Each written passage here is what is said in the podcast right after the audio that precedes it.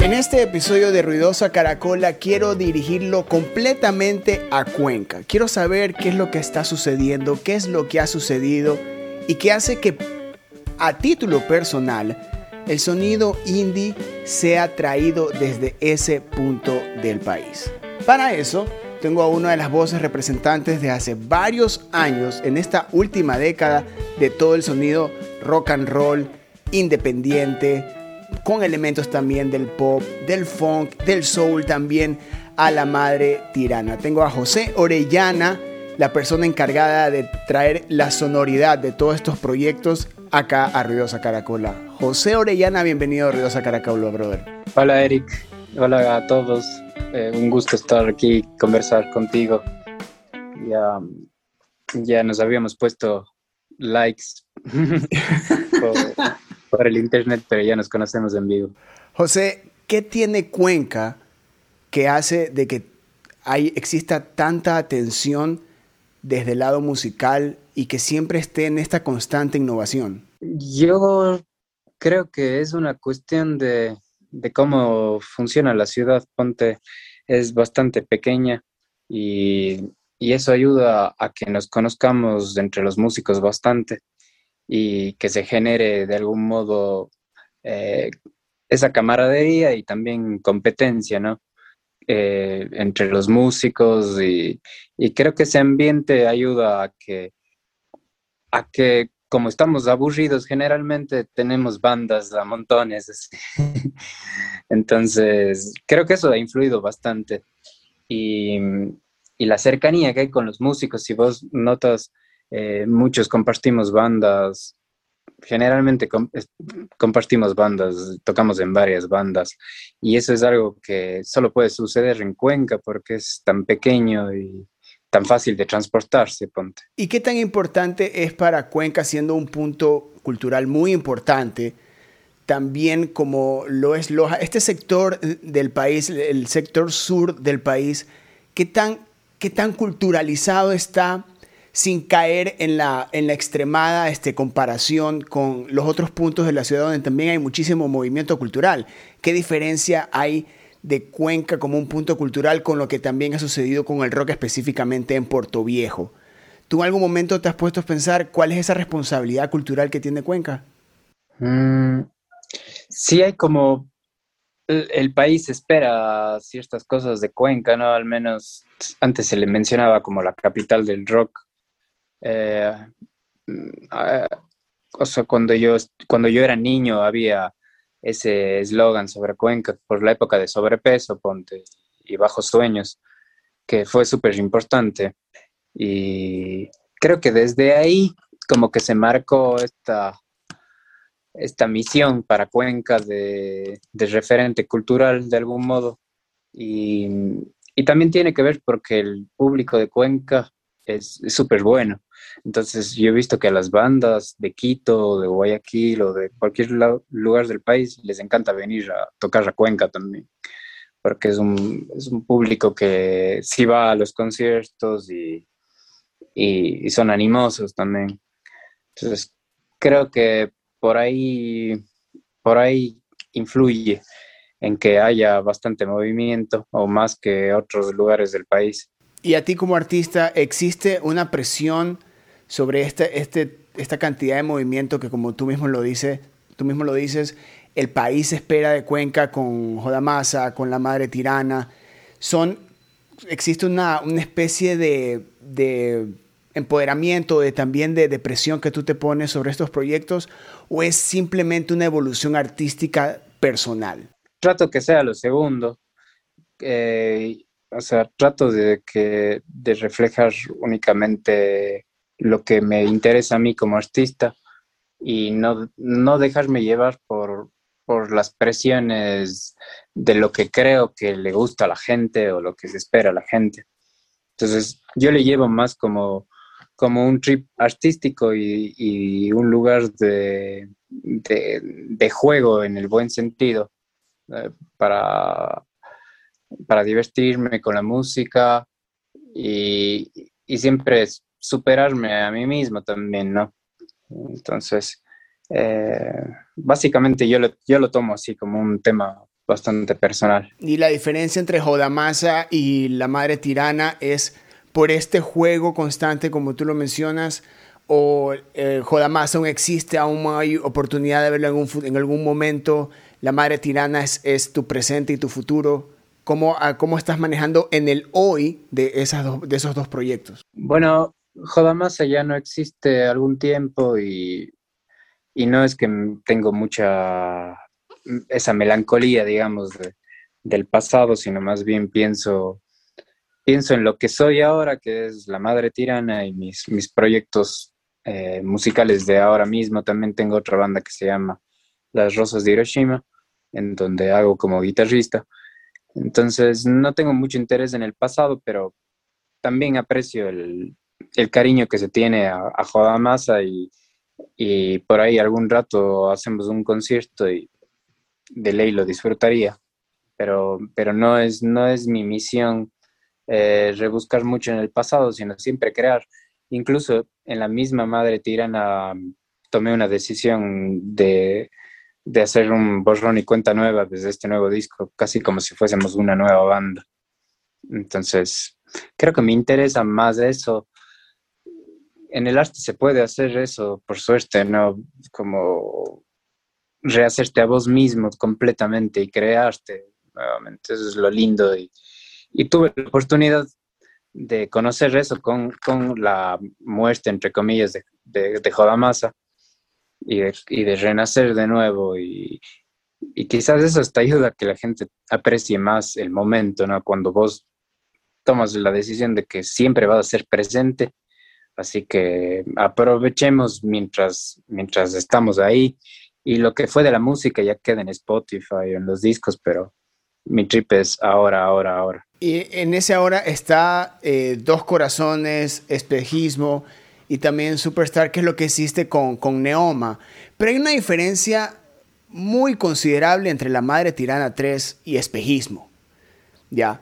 O sea, hay, hay una, una sonoridad totalmente distinta, hay un rumbo, una evolución, otro rumbo que tiene la banda ¿Tú estás convencido eh, o, qué, cuál fue el punto de quiebre para decir, ok, voy a llevar a la madre a este concepto, a este sonido más eh, indie pop en una, de un disco como La Madre Tirana 3 que tiene muchísimo rock? Yo creo que en cada disco trato de buscar una sonoridad más específica y quizás en La Madre 3 eh, conseguí eh, un disco más de unidad en los rock and roll y más como el rock pop sesentero, que era la idea de ese disco. Y mm, si ves La Madre 1 y 2, son bastante mm, eclécticos, digamos, en el, en, el, en el, estilo, no es muy fácil de definir tampoco. Entonces creo que la, madurez musical que he tenido me, permitió que en La Madre 3 ya haga algo más redondo, digamos. Y, pero al mismo tiempo ya se agotó para mí artísticamente la idea de, del, del rock and roll, ¿cómo te diría? Desde la perspectiva Beatle, que creo que es lo que he hecho bastante. Y, y de algún modo quiero explorar y jugar en otras sonoridades y es totalmente consciente que quería hacer un disco ambientado en, en los 80, como que estaba oyendo bastante Prisioneros, el disco Corazones mismo, y de ahí salió Dos Corazones, justamente, como es como un homenaje a toda esa música ochentera, New Order. Hay de Bowie también. David Bowie, ajá, y como es, es un poco menos eh, adolescente, digamos, la, la, perspectiva que trato de tener un poco más coherente ahora que soy, me siento más un adulto más que un adolescente. Y ahora has trabajado también con el concepto de lanzar sencillos en lugar de lanzar un álbum. O sea, con La Madre hiciste tres álbumes seguidos y ahora estás con tres sencillos seguidos.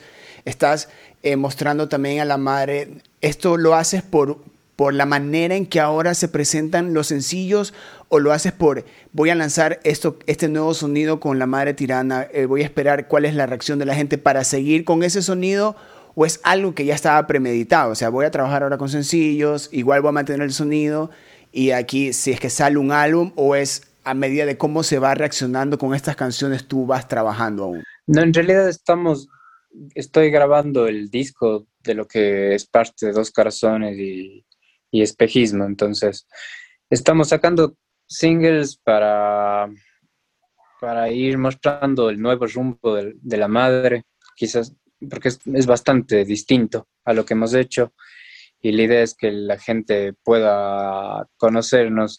Y la dinámica de oír ahora es así, ¿no? Si es que sacas un álbum, se pierde quizás muchas de las canciones de eso, sentí que pasó, y que mucha gente no se da la oportunidad de oír el disco, porque ahora uno oye playlists, etcétera, entonces sí, hay que jugar el juego también.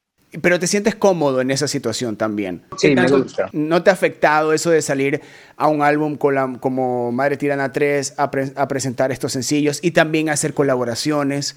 ¿Te sientes cómodo en ese escenario también, no? Sí, sí, súper cómodo. Me, me, me, gusta además porque tienes más oportunidad de, de, la creatividad en cada sencillo, ver por la, portada, ver por ahí un videoclip, entonces, y también eh, afianzar un poco más el concepto de cada cosa.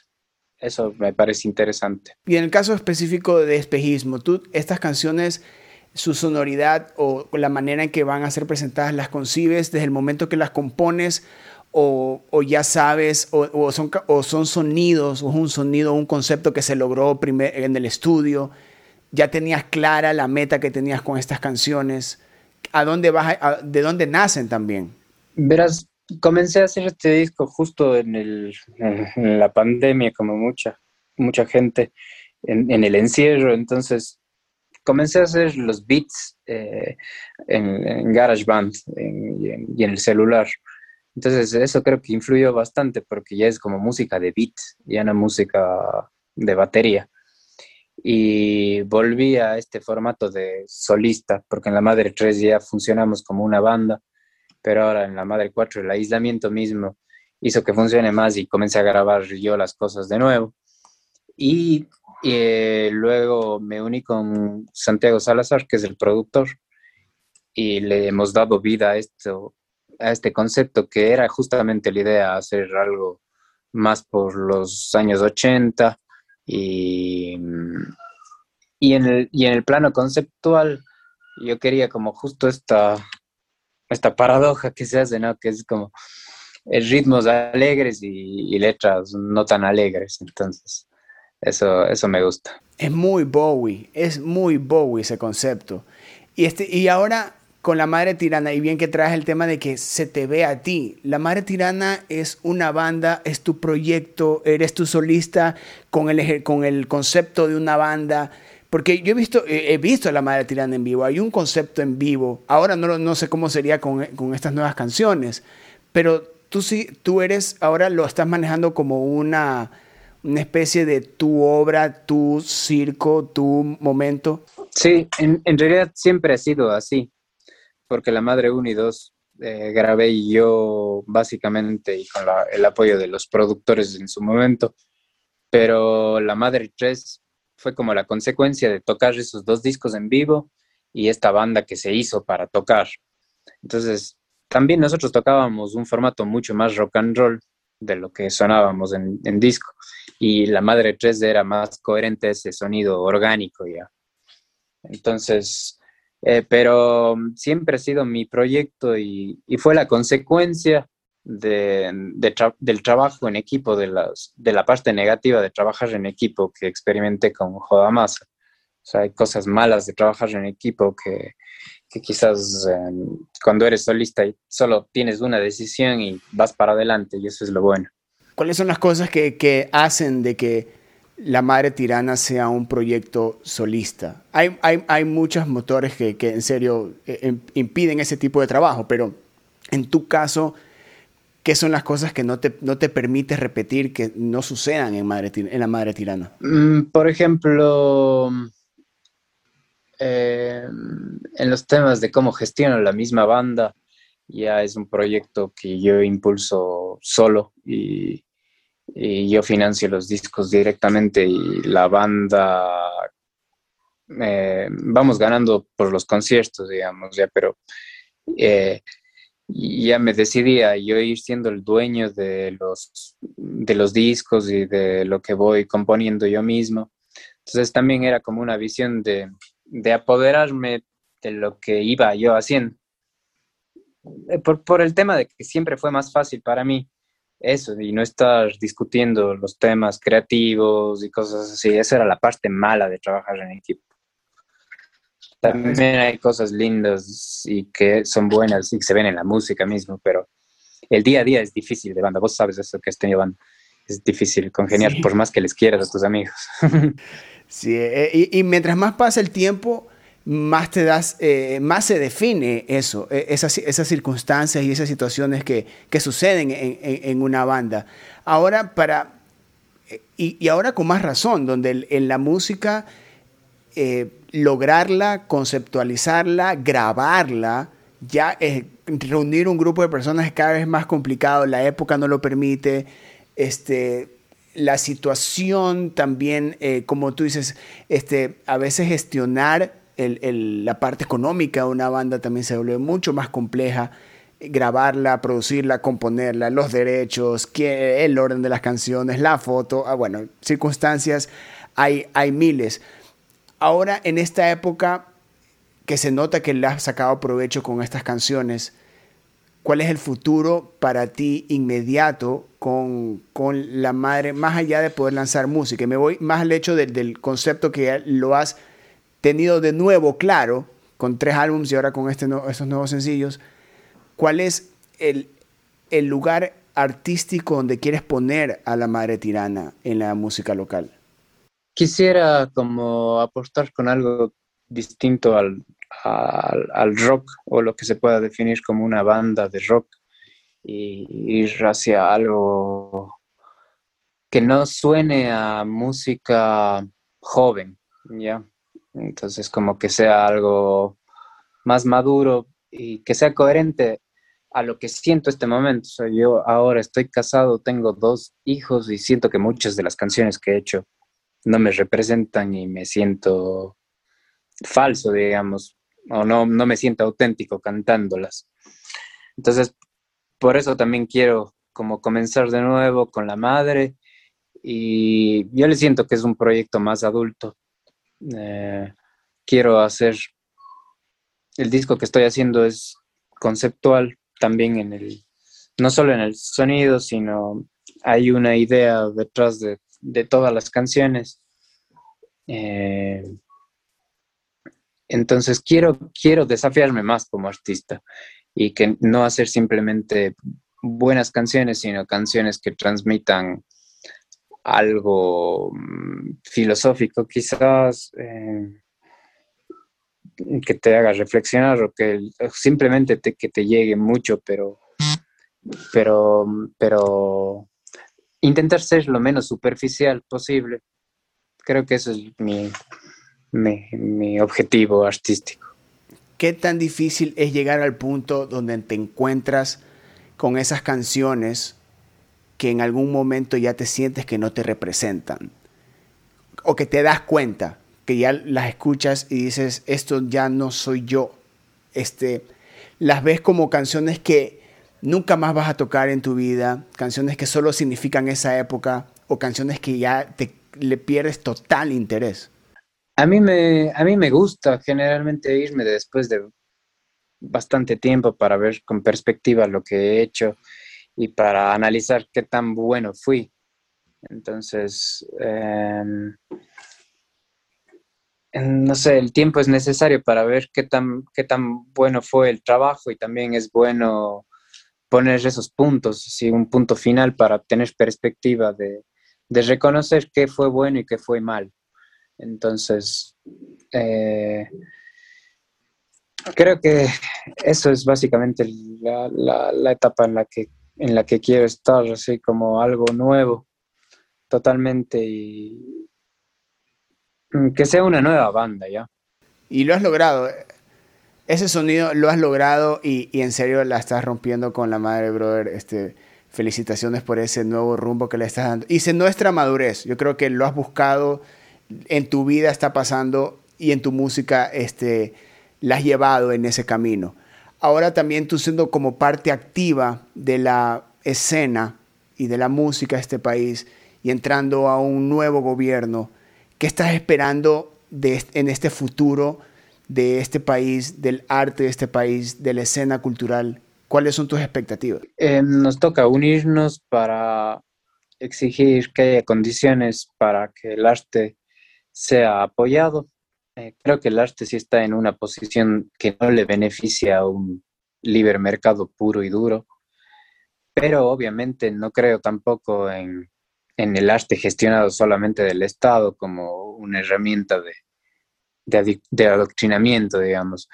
Entonces, creo que el Estado sea quien sea que esté en el gobierno, le debemos exigir condiciones que nos ayuden a los músicos a ponernos eh, en igualdad de condiciones, porque somos una parte débil, no tenemos industria, etcétera. Entonces necesitamos el apoyo del Estado y eso ojalá lo tengan claro, ojalá tengan claro que, que si es que nos dan libre mercado, simplemente los artistas se va a acabar la industria nacional. O sea, la gente que hace cine, la gente que hace radio, la gente que hace proyectos, generalmente dependemos del Estado y ojalá que cada vez sea eh, menos clientelar y ya sea como una cosa de derechos, ¿no? Que, que les exigimos al Estado y no es porque soy amigo de tal o cual, pero creo que por ahí vamos a seguir exigiendo y justo ahora está en riesgo, eh, si bien yo voté por Lazo si hay un riesgo de que no se dé importancia al arte justo porque hay escasez y el, y el, Estado no tiene dinero. Entonces hay que estar vigilantes porque en la pandemia justo se vio que toda la gente necesitamos arte y es, es el día a día de todos. O sea, todos llevamos la vida con, con arte. Entonces, ojalá eso le, haga reflexionar a nuestros gobernantes y sepan sepan darle el lugar que se merece el arte, ¿no? Que es como el agua casi ya. Así es, José. José, para terminar, dame tres proyectos locales que son los que tú ahora tripeas mucho, los que influyen en tu música y de los que también simplemente los tripeas. Roberto Ávila, te recomiendo mucho, es un cantautor cuencano. Eh, que siempre recomiendo, es una banda increíble también de Cuenca, y Dynamo, también de Cuenca, que es un rock progresivo eh, súper nuevo que se está haciendo en Cuenca. Gracias, José. Mi brother, un gustazo conversar contigo. Eh, felicitaciones por todo lo que has hecho con, con la madre, también admiración por todo lo que sucede en Cuenca. Esperamos que todo esto pase y poder ir a tocar allá, ir a vernos allá y, tripear más de lo que sucede en uno de los lugares culturales más importantes que tiene este país. Brother, un gustazo tenerte acá. Gracias, Eric. Un gustazo. Ya nos veremos.